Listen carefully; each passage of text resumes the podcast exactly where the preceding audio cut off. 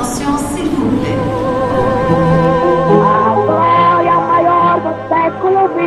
Alberto Santos Dumont habita cet immeuble.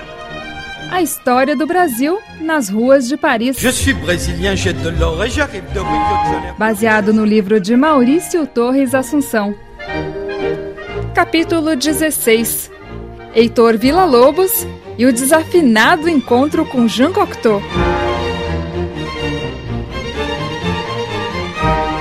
Capítulo passado, você escutou como Heitor Villa-Lobos viajou a Paris depois de ter recebido o apoio do pianista Arthur Rubinstein e da alta sociedade brasileira. No capítulo de hoje, vamos encontrar Villa-Lobos numa feijoada no apartamento da pintora Tarsila do Amaral, em Paris. Foi lá que Villa-Lobos conheceu e quase brigou com o poeta francês Jean Cocteau.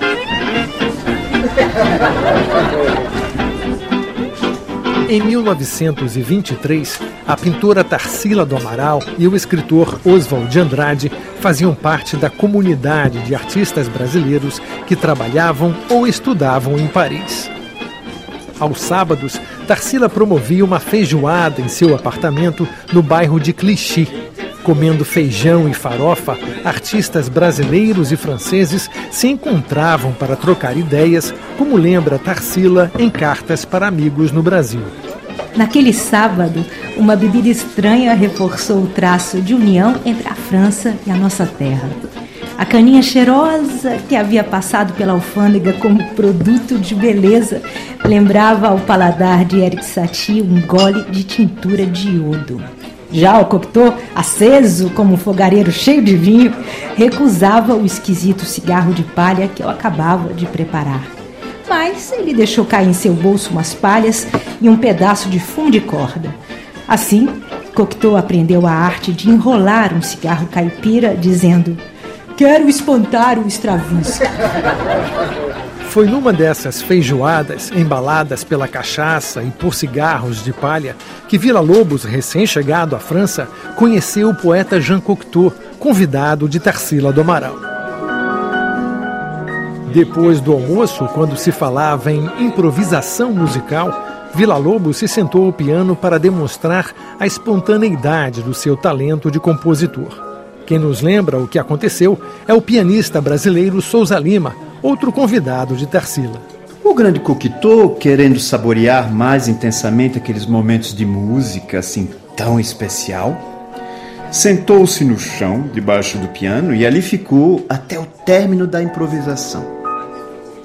Quando Vila Lobos tocou a última nota, Cocteau voltou à sua poltrona, fazendo um ferrenho ataque ao nosso Vila.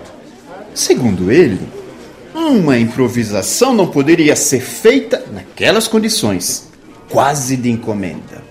Tarsila do Amaral, em carta, registrou uma versão mais direta da discussão entre o poeta francês e o compositor brasileiro. Cocteau não gostou da música de Vila Lobos daquele tempo. Achava nela um parentesco com Debussy e Ravel. O nosso grande maestro, recém-chegado a Paris, improvisava outra coisa, mas o Cocteau continuava intransigente e por pouco não brigaram. Talvez Jean Cocteau tivesse razão. Muito da arte brasileira até então, fosse na música ou na pintura, era influenciada pela arte francesa. Os brasileiros ainda não haviam percebido que o modernismo pedia que o artista se inspirasse nas suas próprias raízes culturais. Foi por isso que Tarsila, em Paris, voltou à infância para pintar a tela A Caipirinha em 1923. Sinto-me cada vez mais brasileira. Eu quero ser a pintora da minha terra. Quero na arte ser a caipirinha de São Bernardo, brincando com bonecas de mato, como no último quadro que eu estou pintando. Não pensem que essa tendência brasileira na arte é mal vista por aqui, não, muito pelo contrário. O que se quer aqui na França é que cada um traga uma contribuição do seu próprio país. Assim, se explica aqui o sucesso dos bailados russos, das gravuras japonesas e da música negra, o jazz. Paris está farta da arte parisiense. Na música, o compositor francês Darius Milhaud já reclamava. Seria melhor que os músicos eruditos brasileiros compreendessem a importância de compositores de tangos, machiches e sambas como Marcelo Tupinambá e Ernesto Nazaré. Sua riqueza rítmica e a invenção melódica fazem de Tupinambá e Nazaré a glória e a alegria da arte brasileira. A literatura brasileira também sofreria grande influência nesta volta às raízes da cultura popular. Assim, Oswald de Andrade, companheiro de Tarsila, lançaria em 1924 a poesia Pau-Brasil, um manifesto em prol da estética literária nacional. No prefácio do manifesto, o intelectual Paulo Prado sintetizava: Foi em Paris, do alto de um ateliê da Praça Clichy, que Oswald de Andrade descobriu maravilhado o seu próprio país. O crítico de arte Paulo Erkenhoff, por outro lado, seria menos poético. O projeto de Tarsila e Oswald de Andrade surgiu em Paris como estratégia, adaptando-se à moda do exótico para ser aceito pelo meio francês. Resumindo, Tarsila e Oswald passariam a fazer arte para francês ver, o que lhes garantiria o reconhecimento do público e da crítica francesa. Com Vila Lobos não seria diferente. Através do pianista Arthur Rubinstein, Vila Lobos conseguiu, em 1924, assinar um primeiro contrato para edição das suas obras na tradicional editora Max Eschig. Para divulgar a sua música, só lhe faltava agora um grande concerto em Paris. Com o apoio da Embaixada Brasileira na França, o concerto foi realizado no dia 30 de maio de 1924. Entre as obras apresentadas, o Noneto chamaria a atenção do crítico Henri Prunier por sua semelhança com a música de Stravinsky. Percebe-se com clareza que Vila Lobos sofreu uma grande influência de Debussy antes de se inspirar em Stravinsky. Nada mais curioso a tal respeito do que o começo no formidável noneto. A disposição dos instrumentos nos primeiros compassos é quase idêntica à da sagração da primavera de Stravinsky.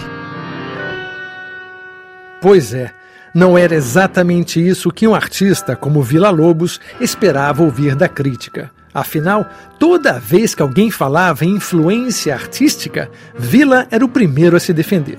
Eu, logo que sinto a influência de alguém, me sacudo todo e pulo fora. Agora, no entanto, era tarde para pular fora. Sem dinheiro e sem ter conseguido grandes resultados, Vila Lobos dava por encerrada aquela primeira viagem a Paris.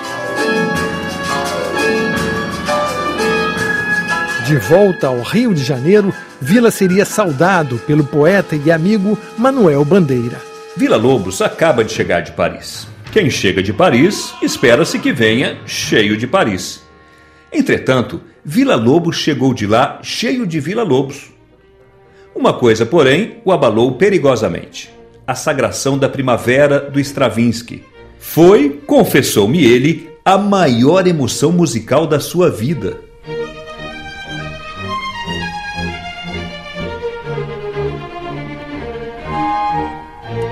No próximo capítulo, você verá como Vila Lobos aprendeu a lição e voltou a Paris para assombrar o mundo com a sua música, mais do que nunca inspirada nas raízes da cultura brasileira. Você acabou de ouvir a história do Brasil nas ruas de Paris, uma produção da Rádio França Internacional, baseada no livro de Maurício Torres Assunção, com direção técnica de Pierre Zanutot e as vozes de Rogério Faria, Alberto da Silva, Alexandre Brás, Márcia Bechara, Silvano Mendes, Elcio Ramalho, Stefan Rosenbaum, Marco Guimarães, Daniela Franco e Maurício Torres Assunção.